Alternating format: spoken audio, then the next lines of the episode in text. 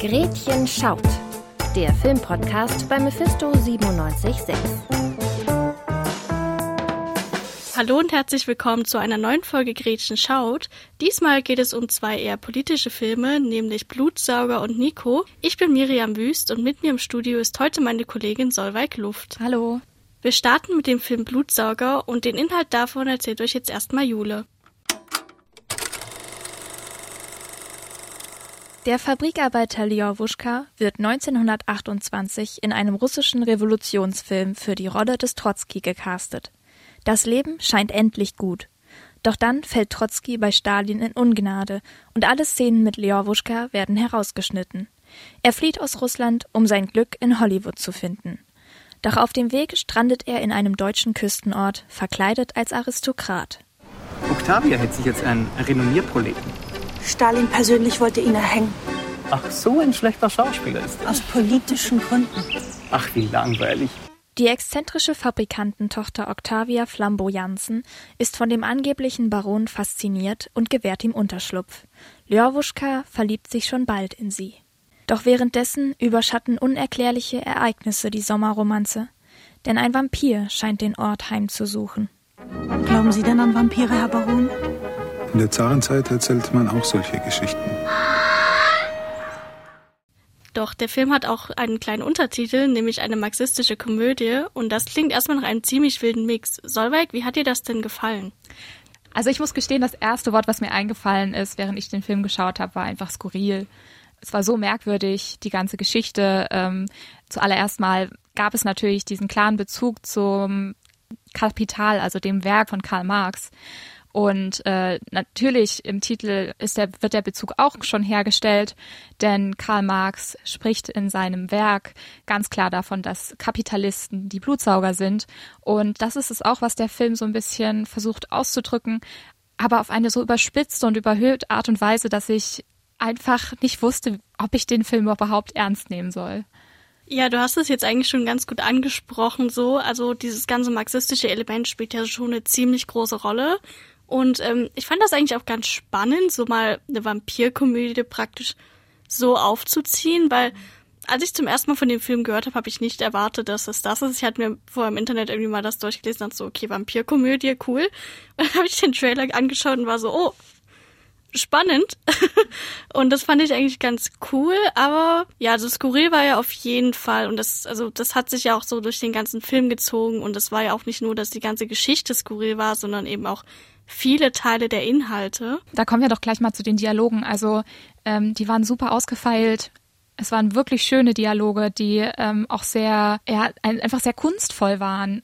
Zum Beispiel versuchen, also sitzen der Baron und die Octavia äh, Flamboyansen äh, einmal auf der Treppe und äh, die Octavia erzählt davon, ähm, dass das Leben halt aus mehr bestehen soll, auch so aus Schönheit und äh, Liebe einfach. Und äh, das sind so sehr ähm, lyrische Dialoge tatsächlich, finde ich. Ja, und dem gegenüber steht dann halt die Schauspielkunst. Die Charaktere wirken alle sehr hölzern und irgendwie tot. Ähm, man sieht gar keinen wirklichen emotionalen Ausdruck auf den Gesichtern. Und das ist, glaube ich, das, was mir auch so ein bisschen Bauchschmerzen bereitet hat und was ich auch irgendwann ja, sehr merkwürdig fand einfach. Ja, da würde ich auf jeden Fall mitgehen. Also ich fand das auch so, also ich, was ich auch noch sehr interessant fand, was auch so ein bisschen auf dieses ganze Vampir-Muster gepasst hat, war, dass die auch alle sehr hell waren. Also man hatte wirklich diese, diese sehr, sehr blassen Figuren und was da auch immer ganz spannend war, dass die Farbe Rot zum Beispiel auch eine große Rolle gespielt hat. Zum Beispiel hat die äh, Octavia hat fast immer einen roten Lippenstift getragen, was ich sehr spannend fand. Und da du jetzt auch die Dialoge angesprochen hast, da spielt ja auch mit rein, dass so die Dialoge praktisch, also es war alles eben sehr satirisch gespielt. Das heißt, dass so was man an den Dialogen gehört hat, sollte man nicht zu 100 Prozent ernst nehmen. Also dieser ganze Vampirismus stand so, so sinnbildlich für den Kapitalismus, so nach diesem ganzen Marx und Blutsauger. Und das fand ich ganz interessant gemacht. Allerdings gab es da dann eben auch so ein paar Sachen, die meiner Meinung nach in dem Film nicht ganz so gut funktioniert haben. Ja, stimmt. Also es gibt auf jeden Fall ein paar Dinge, die nicht so gut funktioniert haben, aber äh, was ich auf jeden Fall, was dieses satirische unterstrichen hat und was ich äh, am Ende auch sehr gut gelungen fand, war, dass es Objekte in dem Film gab, die so offensichtlich gar nicht reingepasst haben. Also äh, es war, man muss sich vorstellen, es ist das Jahr 1928 und plötzlich sieht man im Film eine Cola-Dose, eine Kawasaki, äh, mit der die Octavia Flamboyansen den Baron zum Strand abholt und Sneakers. Das sind alles so Sachen, die so aus der Zeit gerissen erscheinen, dass man dadurch wahrscheinlich, und das ist, denke ich, das, was der Film sagen möchte, ja, einfach, dass man merken soll, dass diese Thematiken, die der Film beleuchtet, eben auch zeitlos sind. Also, dass das einfach Dinge sind, die auch uns noch beschäftigen. Und ein was, das mir auch noch gut an dem Film gefallen hat, war einfach die ganze Szenerie. Also, ich hatte im Vorfeld ähm, gelesen, dass der Film so ein bisschen mit so Wes Anderson-Filmen verglichen wurde. Mhm. Einfach weil das halt wirklich sehr von, also es war eben alles sehr szenisch, es, äh, die Kameraführung war sehr schön, die Kostüme waren sehr schön. Ähm, und das war eben auf jeden Fall gut gemacht. Aber wir haben jetzt auch schon gesagt, es gab auch so ein paar Sachen, die uns nicht so gefallen haben. Und für mich war einer der Punkte auf jeden Fall die Länge. Also der Film ist über zwei Stunden lang und ich fand, da hätte man mindestens eine halbe Stunde gut rauskürzen können. Ja, also ähm, ich muss auch gestehen, dass ich äh, den Film zum Schluss wirklich nur mit Mühen noch anschauen konnte. Also die Konzentration konnte man auch teilweise über die Länge der Zeit gar nicht ähm, aufrechterhalten. Und äh, zwischendurch natürlich hätte man also ne, man kann ja auch sagen, äh, ich genieße diesen Film einfach. Ich genieße dieses Kunstwerk, diese Satire, diese Anspielungen und dieses Politische in dem Ganzen. Aber von der Geschichte, die erzählt wurde, wurde das nicht getragen. Ja, das fand ich auf jeden Fall auch. Also ich hätte mir tatsächlich auch gewünscht, dass diese, also steigt halt wirklich, der Film steckt wirklich damit ein, dass er einem eigentlich alles erzählt, was man von dem Film erwarten muss. Und ich bin immer nicht so ein Fan davon, wenn den Fil also wenn Filme den Zuschauern nicht zutrauen, dass sie eben auch selber Sachen rausfinden können. Und deswegen war ich dann so, okay, jetzt hat der Film mir eigentlich schon alles erzählt, worauf ich achten muss. Warum soll ich mir das noch zwei Stunden angucken?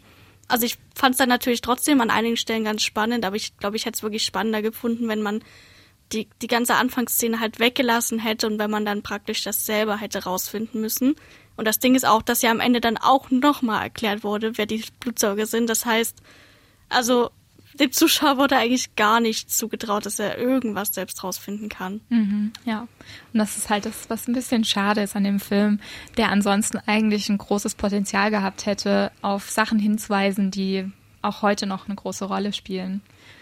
Ja, und wenn wir gerade bei Potenzial sind, also wir haben ja noch einen anderen Film gesehen und der hat auch ein ganz großes Potenzial, weil der auf Rassismus und Sexismus im Alltag aufmerksam macht. Und dieser Film, das ist Nico. Und da wird uns Jule jetzt auch kurz erklären, worum es in dem Film eigentlich geht. Lebensfroh und selbstbewusst. Das ist Nico. Doch nachdem sie eines Nachts zuerst rassistisch beleidigt und dann zusammengeschlagen wird, verändert sie das komplett. Geprägt von ständiger Angst, dass sich das Erlebte wiederholt, isoliert sie sich zunehmend von ihrem Umfeld. Du hast ein Aggressionsproblem oder was?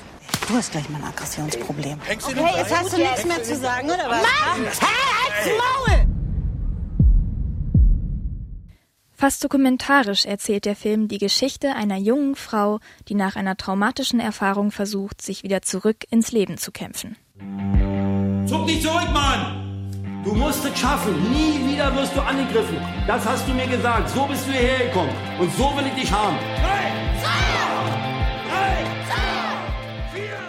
Ja, also in Nico merkt man auf jeden Fall, was eine unglaublich dramatische Erfahrung und auch traumatische Erfahrungen, wie die, die Nico gemacht hat, ähm, mit einem Menschen anstellen kann und wie sehr ein Mensch kämpfen muss, um dann auch wieder zu der Person zu werden, äh, die er vorher war. Und ähm, ja, da frage ich dich jetzt erstmal, wie fandest du das denn umgesetzt? Also ich muss sagen, ich fand den Film ähm, sehr, sehr cool tatsächlich. Also ich muss dazu sagen, ich habe den letztes Jahr das erste Mal zur Filmkunstmesse gesehen und das war auch eher sehr spontan, dass ich den gesehen habe. Und ähm, also es war sehr spontan, dass ich diesen Film gesehen habe, aber ich war letztendlich sehr froh, dass ich ihn gesehen habe, weil das für mich wirklich nochmal so ein kleines Highlight dieser Filmkunstmesse war, ähm, weil ich einfach die Story sehr interessant fand. Also es ist eben eine Story, die so vor allem im deutschen Kino nicht so oft erzählt wird, zumal sie eben auch ähm, halt nur weibliche Hauptfiguren hat, was ich auch sehr cool fand.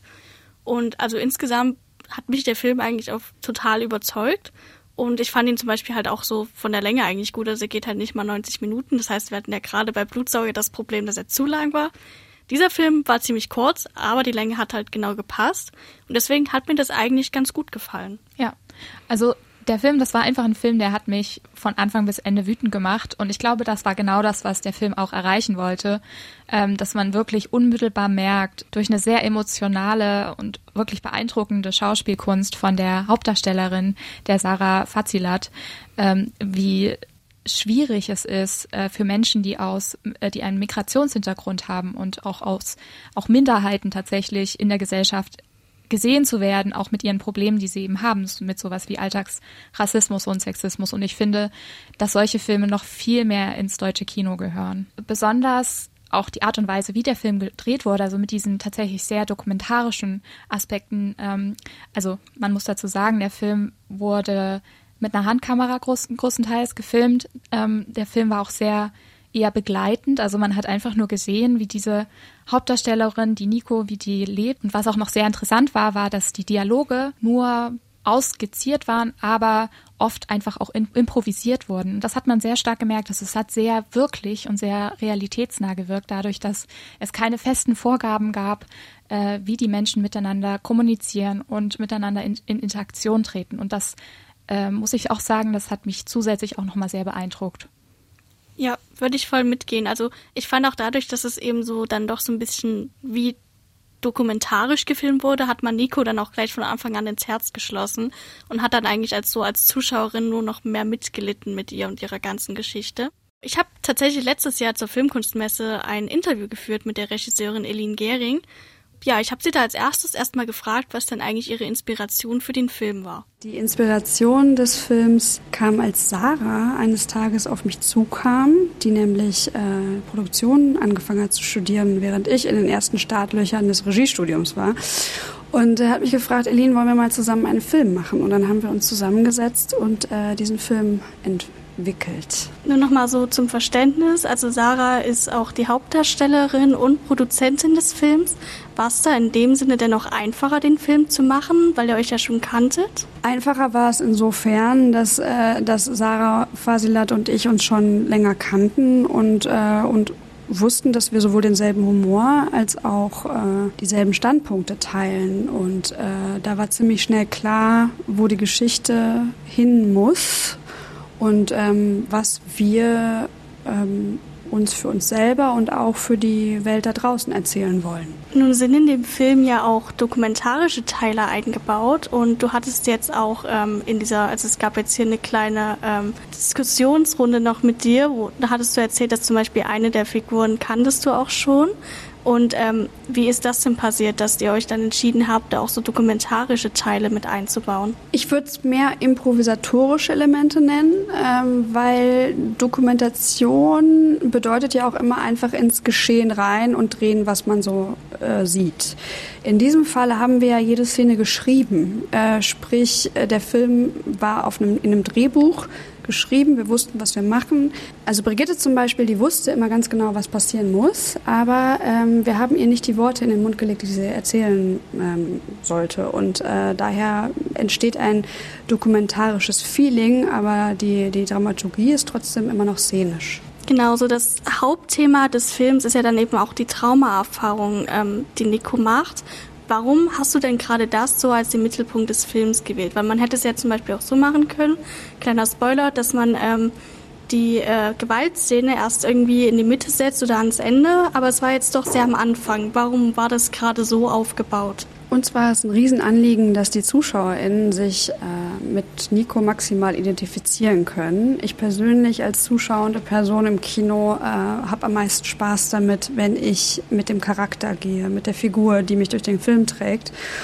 Und deswegen war es uns wichtig, keinen Krimi zu machen, der jetzt erzählen soll, hu, was ist denn da jetzt passiert, um eine Spannung zu aufzubauen, sondern, sondern vor allem den Zuschauenden das Gefühl zu geben, hey, ihr könnt euch jetzt ganz und gar mit der Hauptfigur identifizieren. Ihr wisst, was sie fühlt, was sie durchmacht. Du hast es jetzt schon kurz angesprochen. Der Film hatte ja eigentlich nur weibliche Hauptdarstellerinnen. Lässt sich denn so eine Geschichte so besser erzählen? Ich glaube nicht, dass es hier um besser oder schlechter geht. Es geht, glaube ich, mehr darum, endlich auch Frauenfiguren ausschließlich ähm, durch Frauenfiguren und äh, deren Themen von Frauen erzählt zu, ähm, zu wissen. Und äh, Ich glaube, dass das Publikum letztendlich darüber entscheiden wird, was es besser findet. Ähm, ich freue mich immer sehr, wenn ich Filme schaue, in denen es mal nicht um Männer geht.